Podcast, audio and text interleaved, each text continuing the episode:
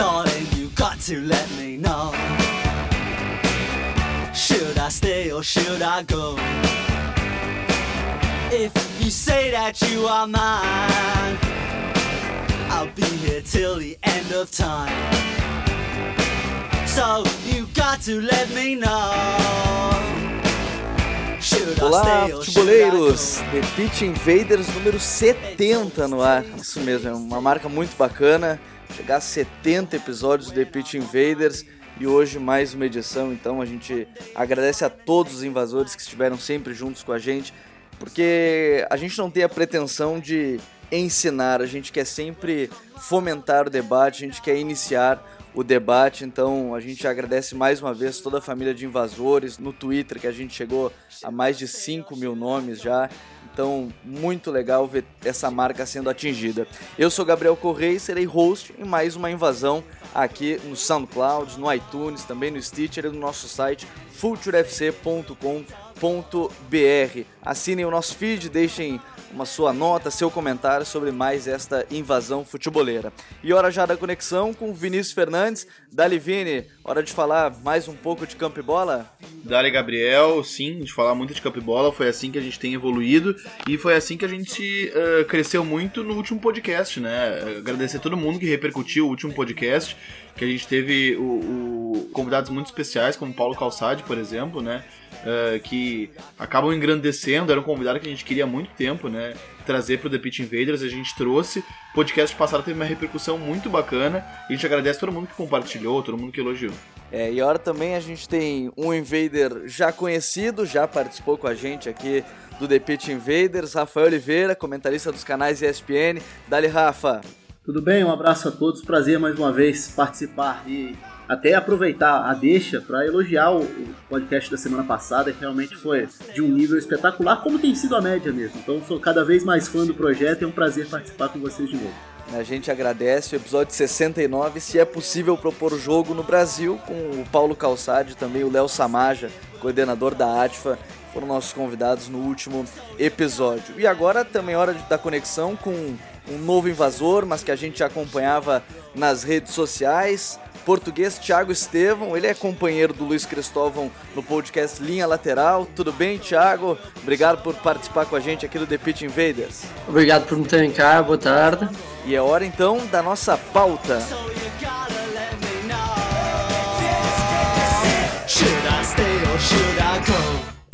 Está no ar mais um episódio do The Pitch Invaders, o podcast futeboleiro do Futuro.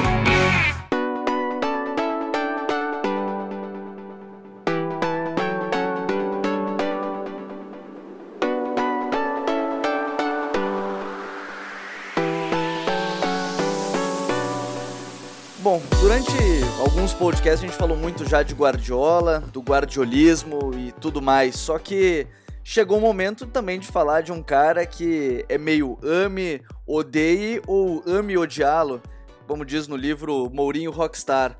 A gente não podia deixar de fora e tem que falar de um podcast, falar um pouco mais sobre ele, que é José Mourinho. Mas afinal de contas, Vini, quem é José Mourinho? José Mourinho, sempre quando me refiro a ele, eu sempre digo que ele é um mestre no controle do espaço. E aí eu preciso fazer uma referência ao último título dele, né, da Liga Europa pelo United. Talvez não tenha sido mais marcante, já que ele é bicampeão da UEFA Champions League, mas ali ele deu uma aula de, de marcação zonal, de pressão na zona da bola. Mas falando de biografia do Mourinho, Mourinho é um cara que nasceu dentro do vestiário, né? Ele já tinha 13 anos quando o pai dele foi Uh, quando o pai dele era técnico, o Félix Mourinho, ele acompanhava o pai dele. Depois ele cursou educação física com 20 e poucos anos na Universidade de Leiria, se licenciou pela UEFA como treinador, trabalhou como juniores no Vitória de Setúbal, até virar uh, tradutor do Bob Robson no Sporting. E ele criou uma relação muito legal com o treinador inglês. O Bob Robson levou ele para o Porto depois, levou ele para o Barcelona. E ele no Barcelona ele ficou no clube. Uh, já se notava ali um talento dele uh, como um treinador, enfim, como um observador dos jogos. Isso chamou a atenção do Vangal também. Ele trabalhou com o Vangal no Barcelona. E depois ele alçou voo solo, né? Ele foi pro Benfica de cara, o primeiro trabalho solo dele no clube uh, mais popular de Portugal, né? Com o maior número de adeptos e torcedores de Portugal, substituindo Jupp Heynckes, né? Que, que é um treinador mítico e o alemão bicampeão europeu mas ele não ficou lá no Benfica, ele, ele não ficou na temporada seguinte no Benfica, Ele acabou indo trabalhar no Leão Leiria, onde ele fez uma campanha muito expressiva e depois, né, Gabi, o resto é história. Né? Ele foi pro Porto, ele passou por Chelsea, Inter, Real Madrid, Chelsea de novo e Manchester United, e sempre com trabalhos marcados por conquistas. E ele é um personagem muito controverso, mas um cara muito importante pro futebol. A gente vai falar, pelo menos tentar revisar toda essa história do José Mourinho de, de muitos títulos, muitos clubes grandes e hoje o técnico do Manchester United. Agora, a gente pergunta também pro Thiago, que é português, então acaba às vezes até acompanhando um pouco mais desde o início a carreira do José Mourinho como treinador começou lá no Benfica nos anos 2000. Em Portugal, até para perguntar sobre a personalidade do, do Mourinho, ele também é, é nesse sentido controverso para os torcedores, Thiago? Sim, sim, sim. A nível dos adeptos é muito, é muito controverso. Continua a ser uma personagem que ou tu gostas imenso dele ou tu odeias e tens muito contra ele. Mas a verdade é que fora do círculo dos adeptos, se olhares ao círculo de treinadores a sair de Portugal, são muitos e são cada vez mais somos cada vez mais um país com muitos treinadores de qualidade por, por essa Europa fora. E a nível do ciclo dos treinadores Mourinho influenciou brutalmente desde a sua explosão digamos assim com o Porto que ele é o grande influenciador dos treinadores em Portugal. Não, não necessariamente a nível de estilo mas mais a nível da, da profissionalização e na, na abordagem do jogo e mesmo a nível da análise do adversário Uh, acho que toda a gente tomou um pouco de inspiração do Mourinho, gostando mais ou menos da sua personalidade e da forma como fala ou como, ou como se mostra ao público, digamos assim.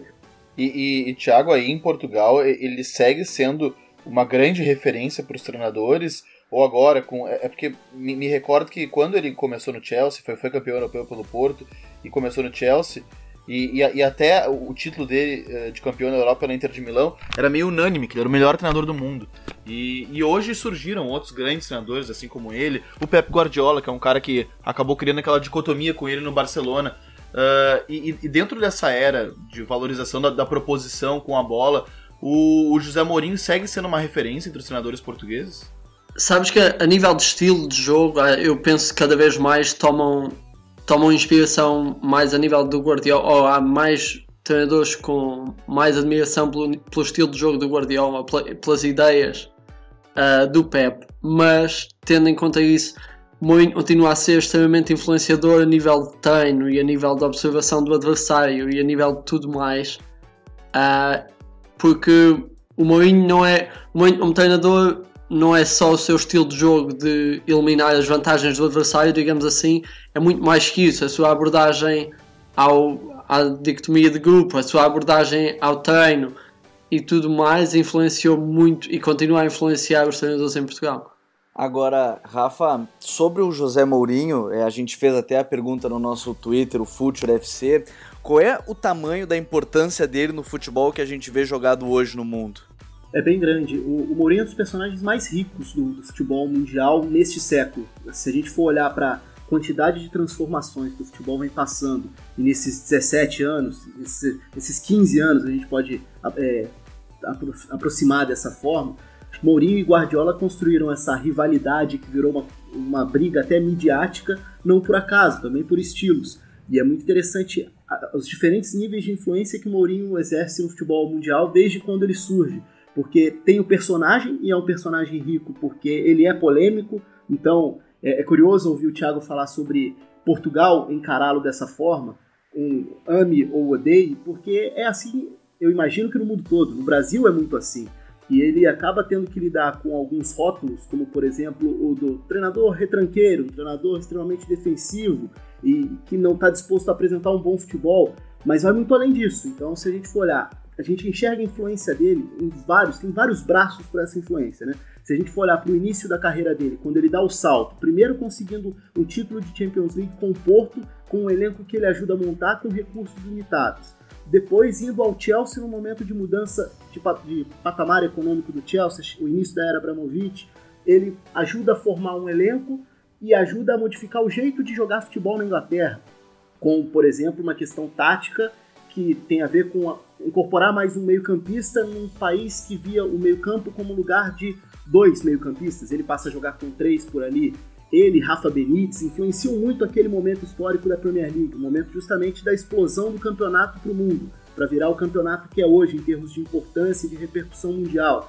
Depois ele passa a travar essa batalha direta com o Guardiola na era em que a posse de bola fez do Barcelona um dos maiores times da história do futebol. Ele passa a lutar quase que mês a mês, confronto a confronto, para achar formas de combater isso com o Real Madrid. Isso porque ainda passei direto pela Inter de Milão, que foi um caso de sucesso indiscutível dele também, conseguindo ser no país historicamente da tática e principalmente da tática de repertório defensivo que é a Itália, ele conseguir criar um time vencedor lá, batendo um Barcelona, por exemplo.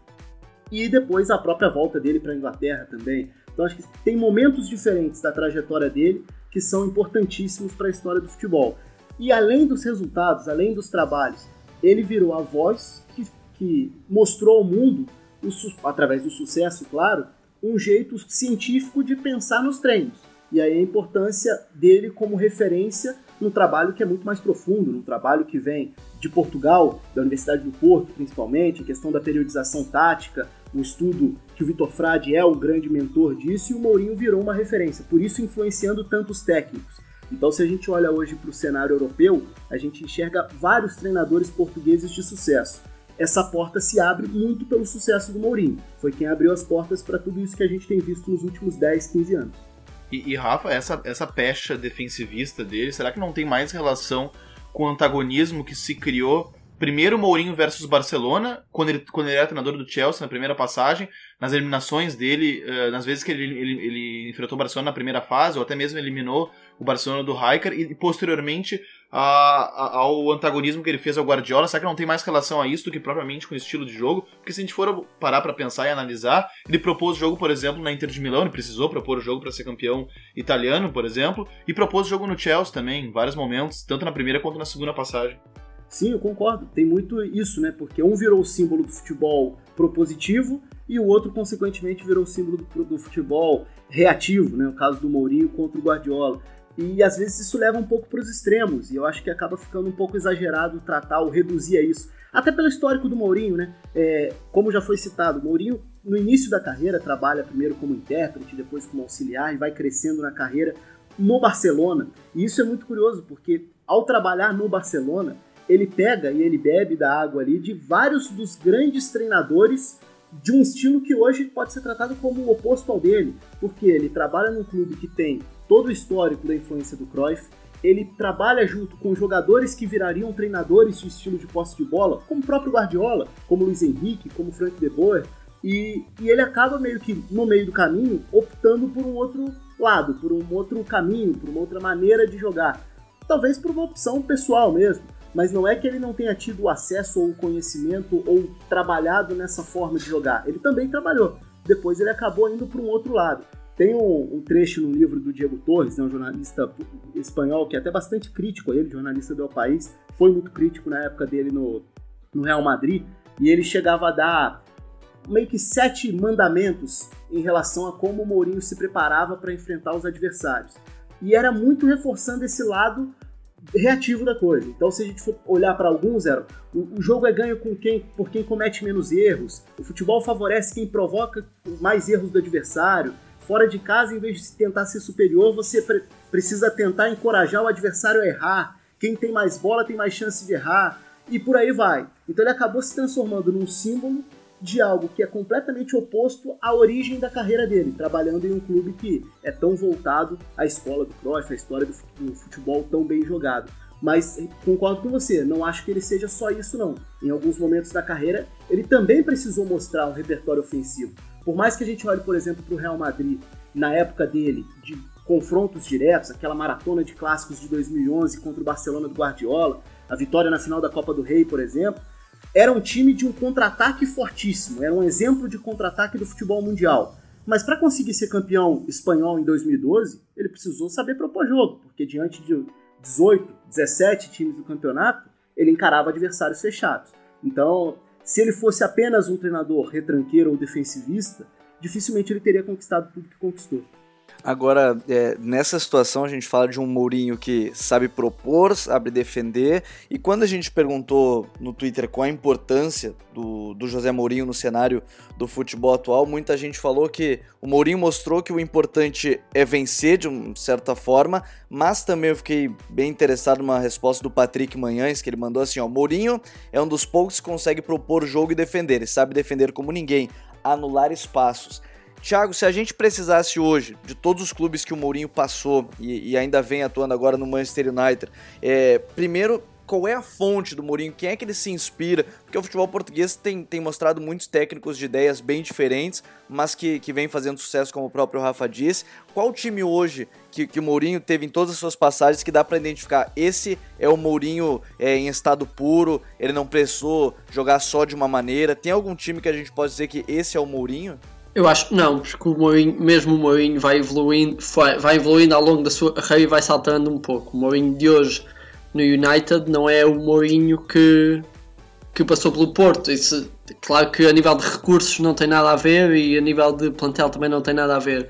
Mas a verdade é que o Mourinho, como o seu o estilo de jogo que Mourinho implica nas suas equipas, tem muito a ver com o semana a semana, com o adaptar-se ao adversário, com o saber anular a oposição. E mesmo logo é um, é um, estilo que vai variando muito, é algo que é muito moldável, onde há de um Pep que quer, quer influenciar sempre o seu estilo de jogo e quer arranjar maneiras de bater os adversários a partir do seu estilo de jogo, o vai se alterando e não só vai alterando as suas equipes, como vai alterando o seu, a sua, mesmo a sua forma de olhar ao jogo e a sua forma de treinar. Portanto, não acho que não acho que haja uma única equipa que seja aquele é o, aquele é o Mourinho no seu estado mais puro, porque em qualquer Mourinho não tem um estado puro, Mourinho é um, um treinador de adaptação, digamos assim. É, é, um treinador que, que foi se adaptando e no Manchester tem mostrado isso. Numa primeira temporada que ele não conseguia marcar muitos gols e nessa temporada já é totalmente o oposto. Mas, é, Vini, nos, no, em todos os trabalhos que a gente olha do Mourinho, a gente vê Porto de 2002 a 2004, Chelsea 2004 a 2007, Inter 2008 a 2010. O Real ele teve de 2010 a 2013, o Chelsea 2013 a 2015 e agora do Manchester United desde a da temporada passada. É, o psicológico do Mourinho, a maneira como ele trata, é, talvez de maneira intensa, o psicológico dos atletas, faz com que ele não, não seja um técnico que fique muito tempo. A gente vê isso no Guardiola também, né? ele fala que 3, 4 anos talvez seja o máximo, mas hoje os técnicos, pela exigência mental também, é, pode fazer com que os técnicos não fiquem tanto tempo no clube como foi o Ferguson, por exemplo. O Mourinho mesmo já disse que não vai ser um Ferguson no United. É, é, talvez o segredo do Ferguson para ter durado mais de duas décadas no mesmo clube seja inclusive ter transferido responsabilidades na, já da, da metade para o final da carreira dele, né? Os treinos dele eram cada vez menos ele que, que dava, cada vez mais a sua equipe, ele tinha um colegiado de, de vários auxiliares, ele era um cara que ele pensava as sessões, mas ele não colocava a mão na massa mais no final da carreira dele, até pelas limitações da idade, né? Ele encerrou a carreira já com uma, com uma idade bem avançada. Mas talvez isso tenha sido um pouco do segredo da longevidade do, do trabalho do Ferguson. Ele era um, um cara que ele estava pouco envolvido, ou menos envolvido do que esses caras, do que Guardiola, do que Mourinho. Um cara que, que, que eu sempre cito como um treinador que se desgasta muito rápido é o Marcelo Bielsa, né? É um estilo completamente diferente do José Mourinho, mas ele é um cara que ele se desgasta muito nos seus trabalhos, porque ele exige horrores dos seus jogadores, ele exige muito dos caras, uh, e normalmente ele costuma ter bons rendimentos na primeira temporada, e depois os caras já estão odiando ele, não aguentam mais trabalhar com ele naquele nível de exigência realmente exaustivo. Uh, e o José Mourinho, não sei se é exatamente isso, e até uma transferência, uma pergunta que eu vou transferir uh, e faço para o Thiago. O uh, que, que se fala aí sobre o José Mourinho? Porque a impressão que eu tenho é essa também, que ele se desgasta muito rápido com o elenco. E, e, na segunda passagem dele pelo Chelsea, se percebeu muito isso. Depois que ele saiu, Uh, e o Chelsea imediatamente, já com o técnico interino, conseguiu um, um, um, bons resultados. E depois veio o Antônio Conte. Quando o Antônio Conte veio, alguns jogadores deram declarações do tipo: não, agora tá muito melhor ambiente, tá muito mais fácil trabalhar. O que, que se fala sobre o José Mourinho, Thiago? Ele, ele é um cara com um trato difícil com os jogadores? É assim, tu deste o, deste o exemplo do Bielsa, o Bielsa então é o pico do. do... É, exatamente, é o pico, é, é, o, é, o, é o ápice, né? Aquilo, aquilo, aquilo dura três meses e depois queima. Uh, mas a verdade é assim, o Mourinho sendo alguém que tem muitos ódios pessoais, digamos assim, ó, é alguém que causa muito desgaste não só para uma equipa, mas para com toda a gente que está de fora e a forma como ele se relaciona com as pessoas causa realmente algum desgaste e pode levar a isso. É assim, é isso. Vemos na carreira dele, vemos um treinador que tem tendência de se relacionar com alguns jogadores uh, de forma a que estes fiquem seus para sempre, digamos assim, e são capazes de morrer por ele.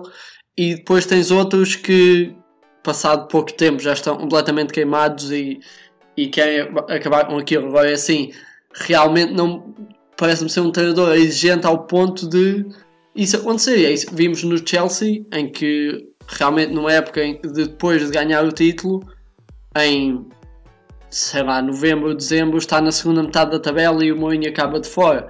Mesmo no Real Madrid ele acaba, ele sai de Espanha com imensos ódios pessoais, não só dentro da equipa necessariamente, mas dentro a nível de adeptos, a nível de comunicação social e portanto ele não é alguém, eh, ele é pessoa se calhar para dizer que se fosse outro treinador, ou se tivesse outro tipo de personalidade, ou se quisesse ser de maneira diferente era, mas ele prefere, prefere ser assim porque isto tudo faz parte da maneira como ele lida com a, a parte psicológica da sua equipa, não é? E a gente fala nessa parte psicológica, a gente vê no próprio livro, né, no Mourinho Rockstar, as pessoas que, os jogadores que acabam é, sendo mais polêmicos, caso de Ibrahimovic, o próprio Balotelli, são jogadores que o Mourinho se deu muito bem durante o longo de sua carreira e que não se deram bem tão bem com outros técnicos, então a gente fala dessa, dessa parte que o Mourinho acaba entrando na, na cabeça dos jogadores.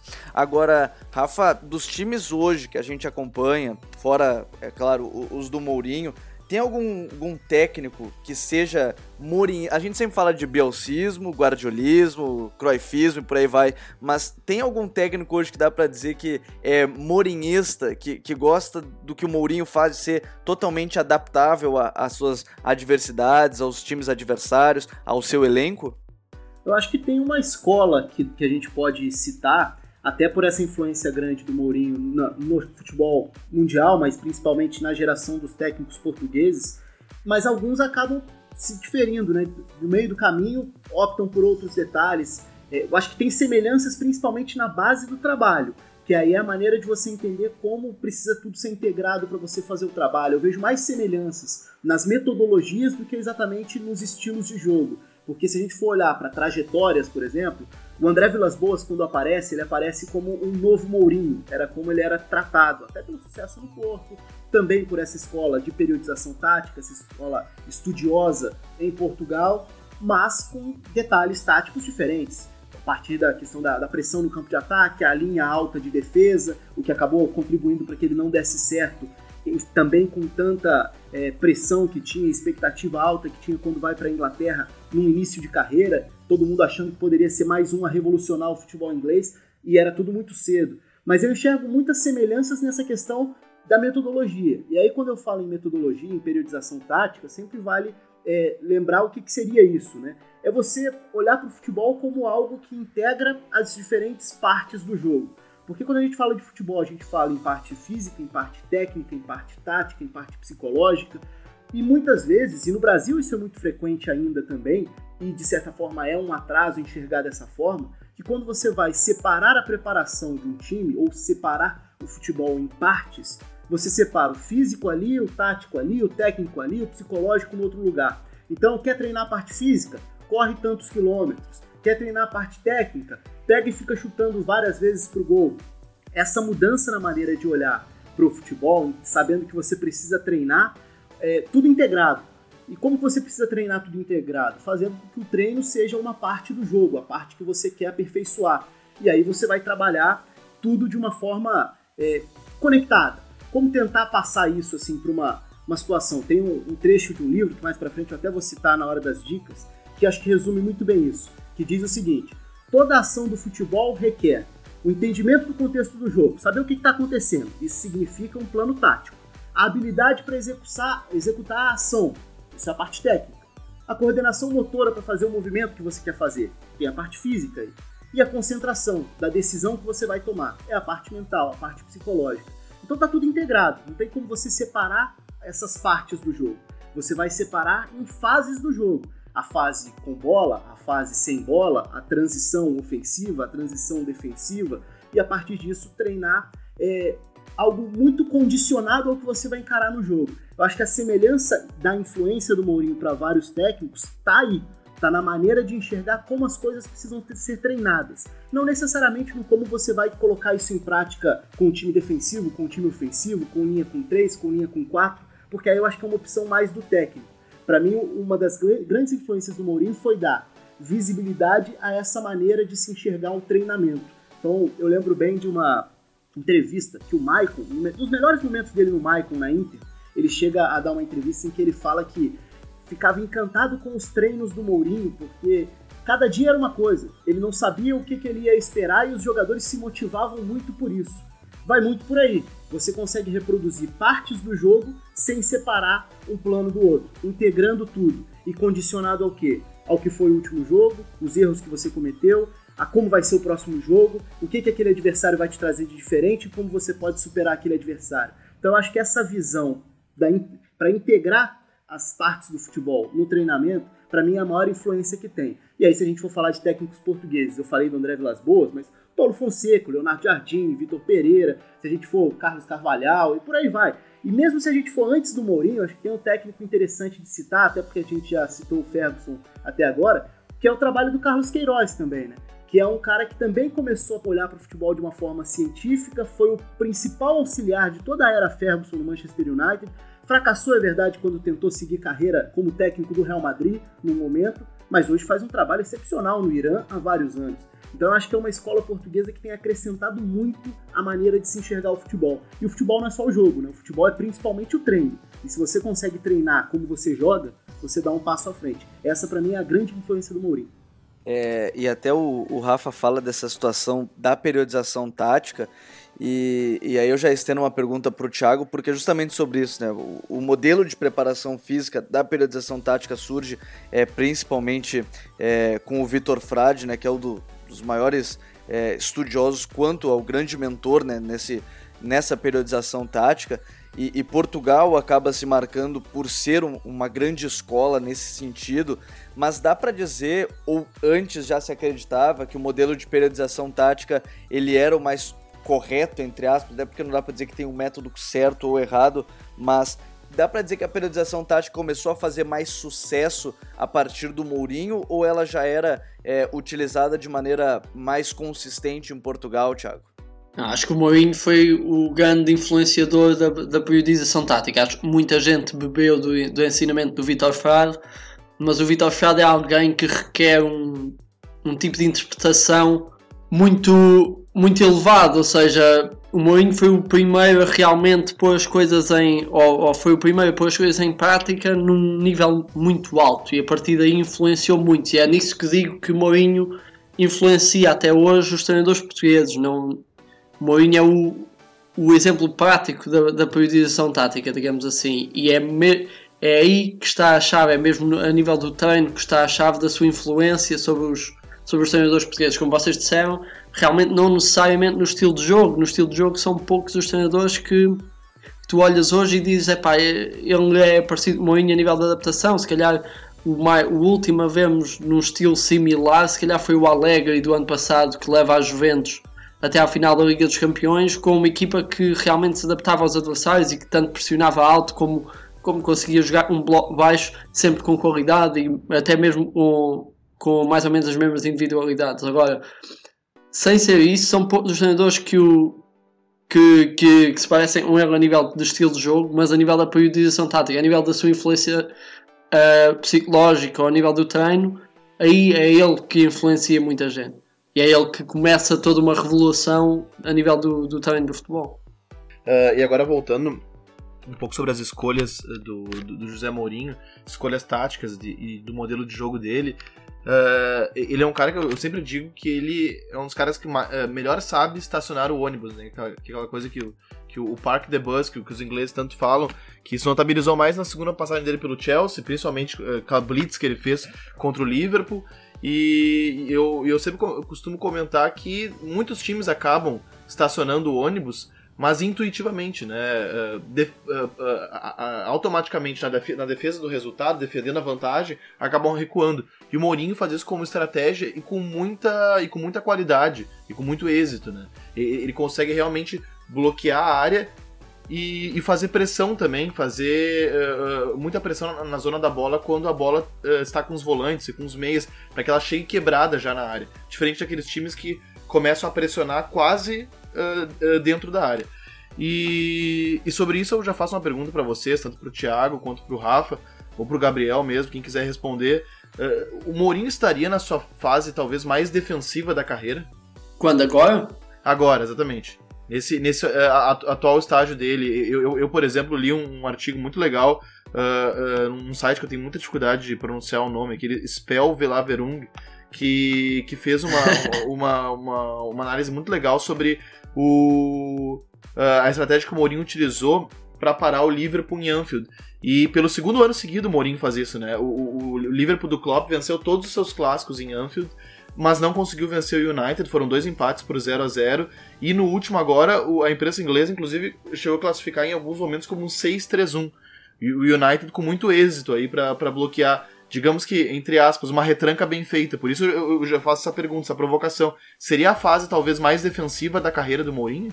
Eu acho que, eu acho que o Mourinho sempre sempre jogou frente a equipas grandes de maneira diferente a como aborda equipas menores.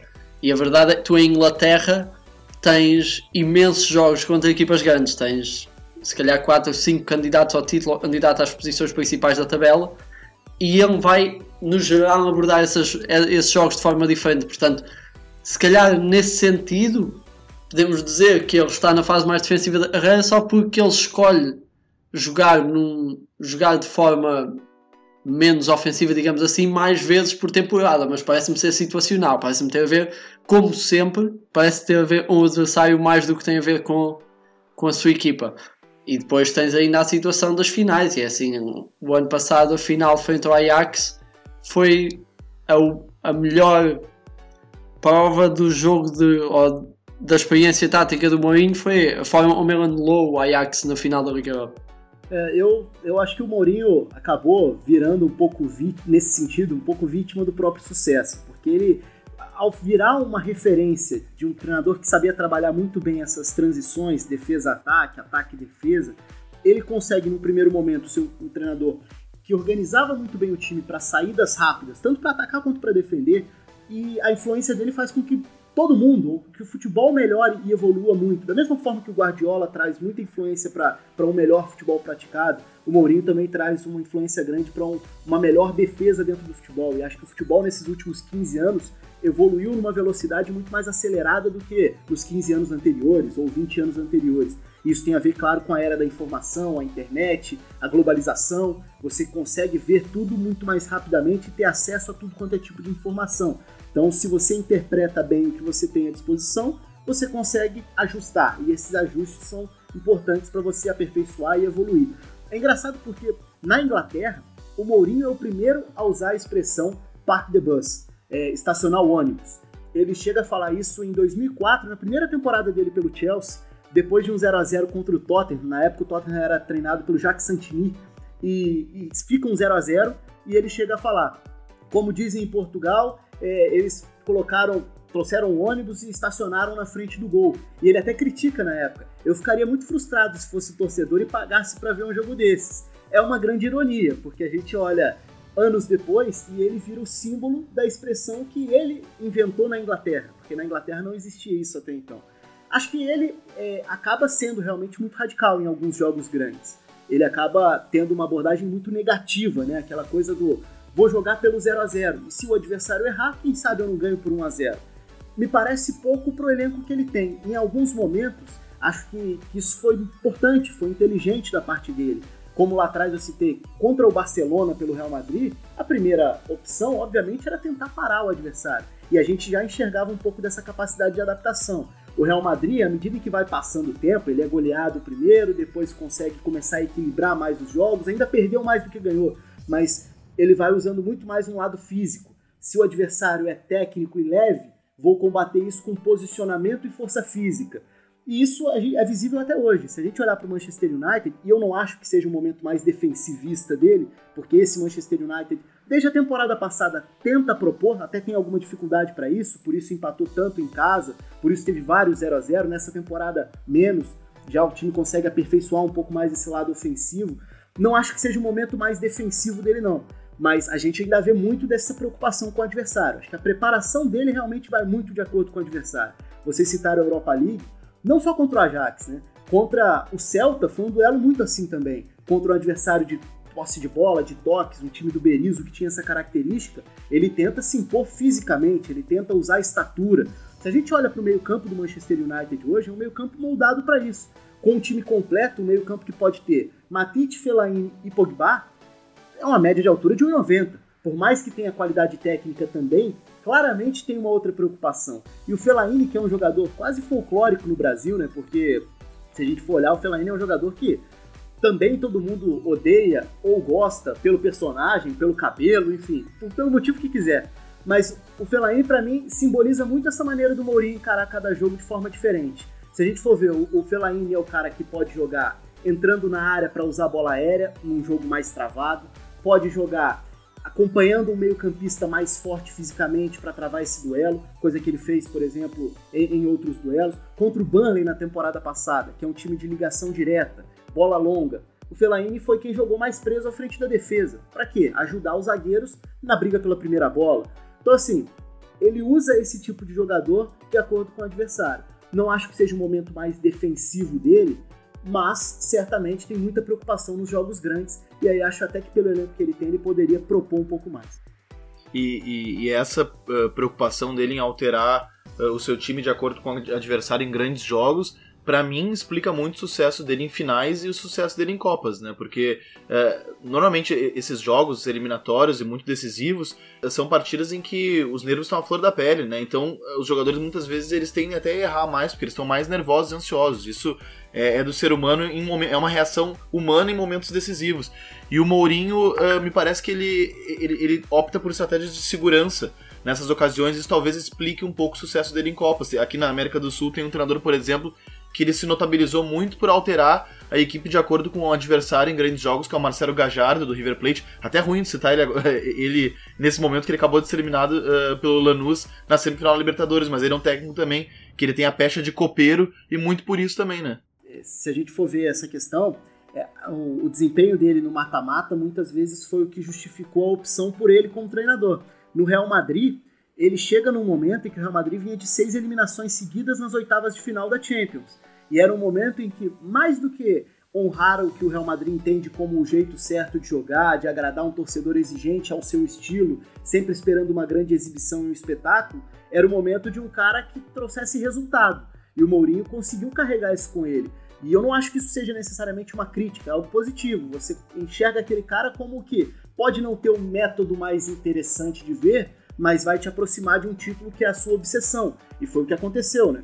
Com o Mourinho, o Real Madrid passa das oitavas, chega até a semifinal, é verdade, perde para o Barcelona naquela semi de 2011, mas foi um pouco isso. O, o clube aceitou romper um pouco com a sua tradição em nome de um resultado com um técnico que poderia trazer isso, e trouxe. Então foi até um momento curioso na história do clube, porque é, trouxe muito desgaste com o passar dos anos. E até hoje tem muita gente que discute se aquilo foi positivo, se aquilo foi negativo, mas o fato é que conseguiu quebrar com uma das piores sequências da história recente do clube.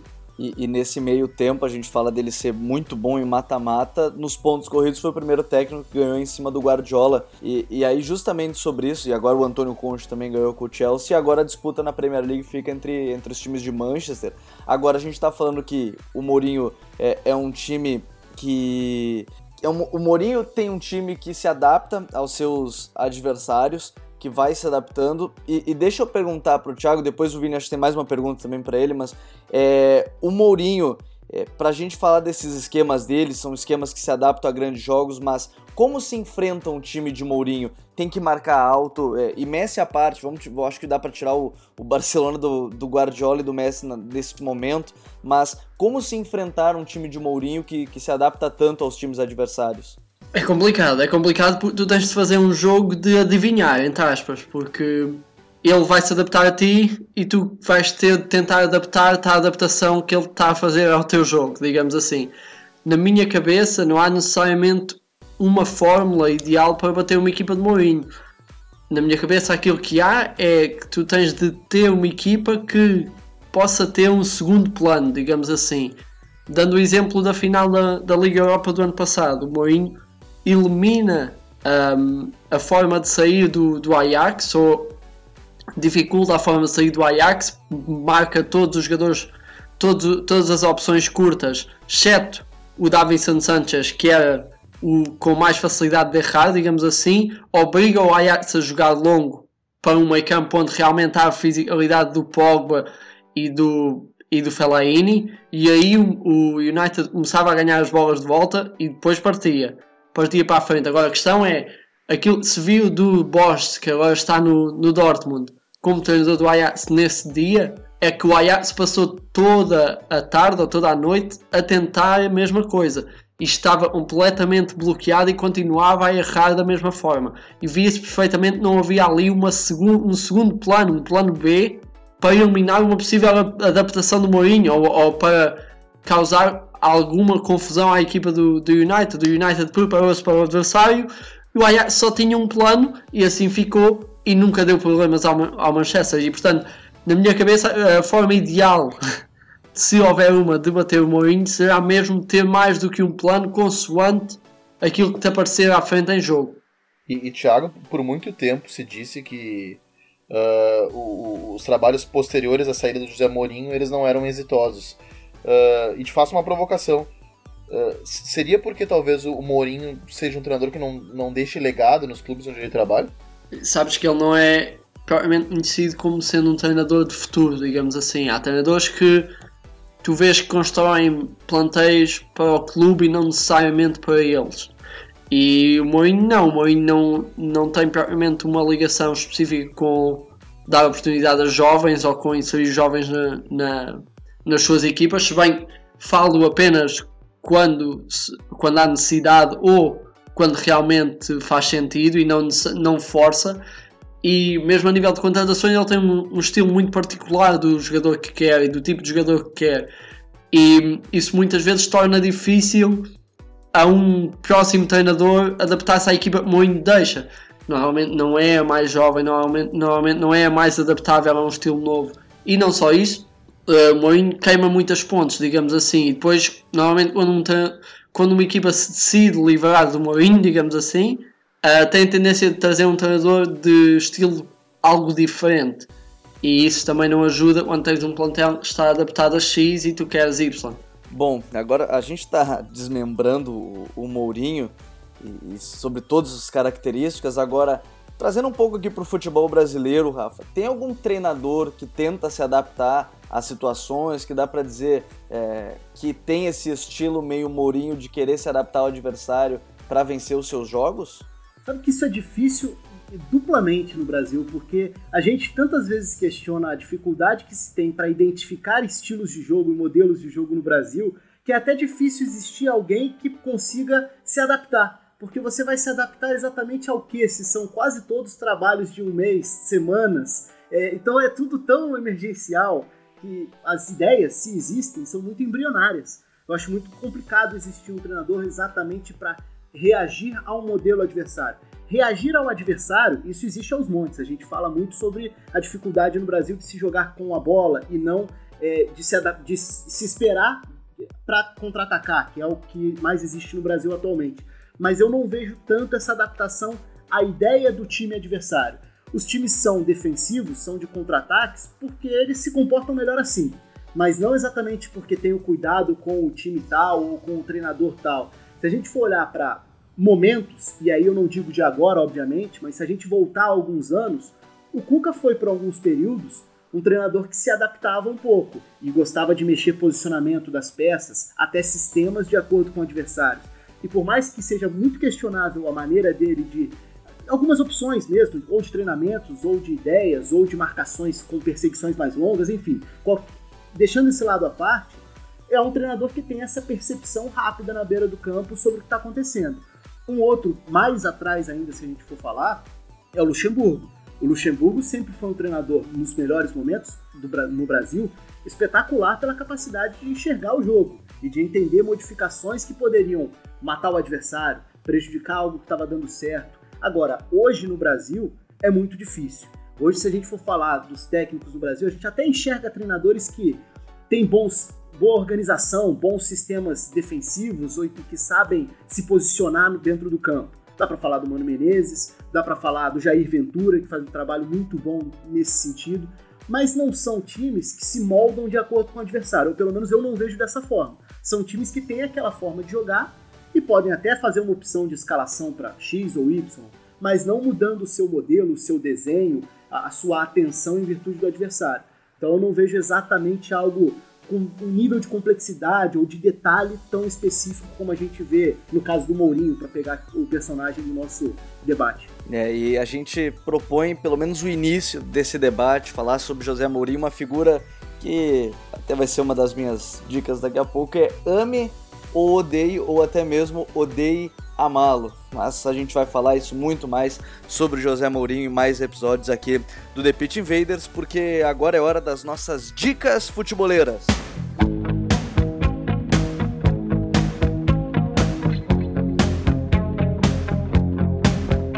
A minha dica, e até porque nos últimos dias eu tenho testado muitas formações no FIFA e a gente também é um podcast que fala um pouco mais dos esportes, como são chamados, e o FIFA acaba se tornando, e também foi um tema de nossos episódios, é um texto da 442 sobre as cinco melhores formações do FIFA 18, que são explicadas prós e contras, então muito legal de se acompanhar. Elas servem até para o futebol jogado atualmente, porque o FIFA acaba é, pegando esse espelho. E a minha outra dica não podia fugir também do tema, que é o livro Mourinho Rockstar, da editora Grande Área.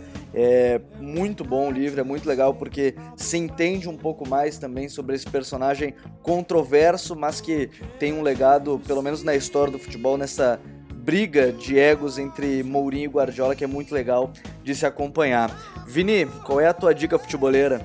Uh, são algumas dicas, mas prometo ser breve. A primeira é, é, um texto do Leonardo Miranda, do blog Panel Tático, nosso amigo. Ele fez um post muito legal explicando o conceito de zona pressionante aplicado pelo Mourinho contra o Ajax na final da Liga Europa. E depois, aquele blog que eu tenho sérias dificuldades de pronunciar, como eu já falei para você, aquele Spell Ver, que é um blog muito legal, uh, com análises excelente nível de profundidade. Uh, e ele explica, explica o 6-3-1 do Mourinho que ele usou contra o Liverpool. E a partir disso, esse é o fio condutor de uma análise uh, uh, do, do, chamado Park the Buzz do Mourinho, como ele usa, como ele realmente é, é exitoso né, nessa, nessa escolha. E a minha terceira e última dica é de um livro que eu encontrei em Portugal, quando eu fui a Lisboa. Eu estava atrás daquele livro Mourinho, Por que Tantas Vitórias? Eu tive muita dificuldade de localizar ele, não sei se ele foi republicado, uh, mas é um livro que eu sei que ele é muito bom e não consegui ler ele ainda, mas eu localizei um outro livro do Mourinho, que era Mourinho nos Bastidores das Vitórias, uh, organizado pelo Nuno, Nuno Luz e o Luiz Miguel Pereira, onde eles escutam uma série de caras que trabalharam com o Mourinho, ou mesmo são admiradores, que falam do íntimo desse treinador. O livro, por exemplo, tem passagens escritas pelo Alex Ferguson, pelo Florentino Pérez, Cristiano Ronaldo, Javier Zanetti, Marco Materazzi, Frank Lampard, enfim, toda uma turma estrelada que trabalhou com esse cara. Valeu, Vini. Obrigado, Gabriel, ao Thiago e ao Rafa também. Para variar, aprendi muito. Vamos que vamos. Rafa, qual é a tua dica futeboleira pra gente? Bom, o assunto é muito bom, então eu tenho duas também. Uma é um livro que foi publicado esse ano, que é, é muito amplo e muito interessante, porque é muito específico também. É The European Game, é, e aí o subtítulo é The Secrets of European Football Success, que é o livro do, Dani, do Daniel Fieldsen. Foi lançado agora e é uma história muito interessante, porque é uma jornada dele viajando pelos clubes na Europa, por diversos clubes, para entender a cultura, a filosofia de cada clube e passar isso com o maior nível de profundidade possível, assim, tentando entender por que que o Porto, por exemplo, tem essa história ligada à filosofia do Mourinho, à periodização tática, outros técnicos que lá, por lá passaram, a, origem do Vitor Frade estudando futebol, aí estou citando exatamente o capítulo do, do Porto, mas tem um capítulo que eu acho espetacular, porque é de um assunto que me agrada muito também, que é a cultura do Atlético Bilbao, como o clube sobrevive com essa filosofia e como forma jogadores que desejam jogar lá para representar o País Basco, enfim. É um livro riquíssimo de vários assuntos dentro do futebol europeu.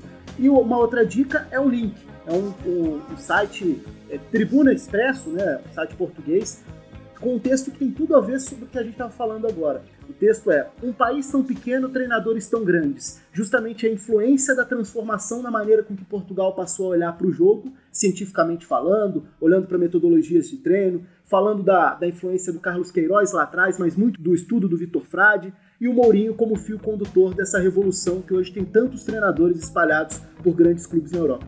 Eu nem vou dizer que você já é um invasor, porque você já é da casa praticamente, Rafa. Valeu! Valeu, eu que agradeço. Um abração. Valeu. Tiago, qual é a tua dica pra gente? Bem, eu vou dar a dica do meu podcast, se puder ser. Uh, o, que, o Luís Cristóvão, que já, já por aqui passou, faz a, a minha podcast comigo. E é assim, para mesmo, mesmo que nós nos foquemos um pouco no futebol português, não fazemos só isso, falamos muito do futebol internacional também, tentamos dar uma perspectiva tática às coisas e acho que é, acho que é interessante, acho que estamos a tentar evoluir de forma interessante e seria, seria bom ter mais amigos brasileiros a ouvirmos. É, o Linha Lateral a gente também está sempre acompanhando aqui pelo The Pitch Invaders e no Future. Agora você também é um invasor como a gente. Valeu, Tiagão! Obrigado! E nunca esqueçam, The Pitch Invaders, o podcast futeboleiro do Future FC. Você pode acompanhar a gente no SoundCloud, no iTunes e no Stitcher. Deixem o seu comentário, a sua avaliação e também assinem o nosso feed. Também acompanhem a nossa página no nosso Twitter, FutureFC, a nossa página Galeria de Fotos Futeboleiras no Instagram, FutureFC, e também não deixem de avaliar e espalhar mais uma invasão que está chegando ao seu fim. Valeu, The Pitch Invaders!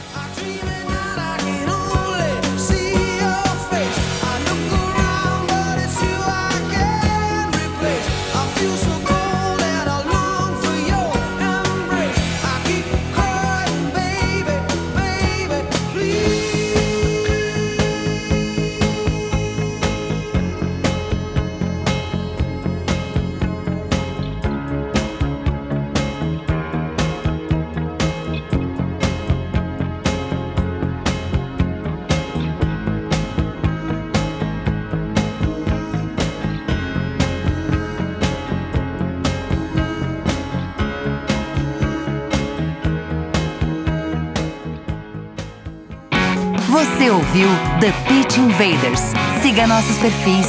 Visite www.future.com.br. We love football.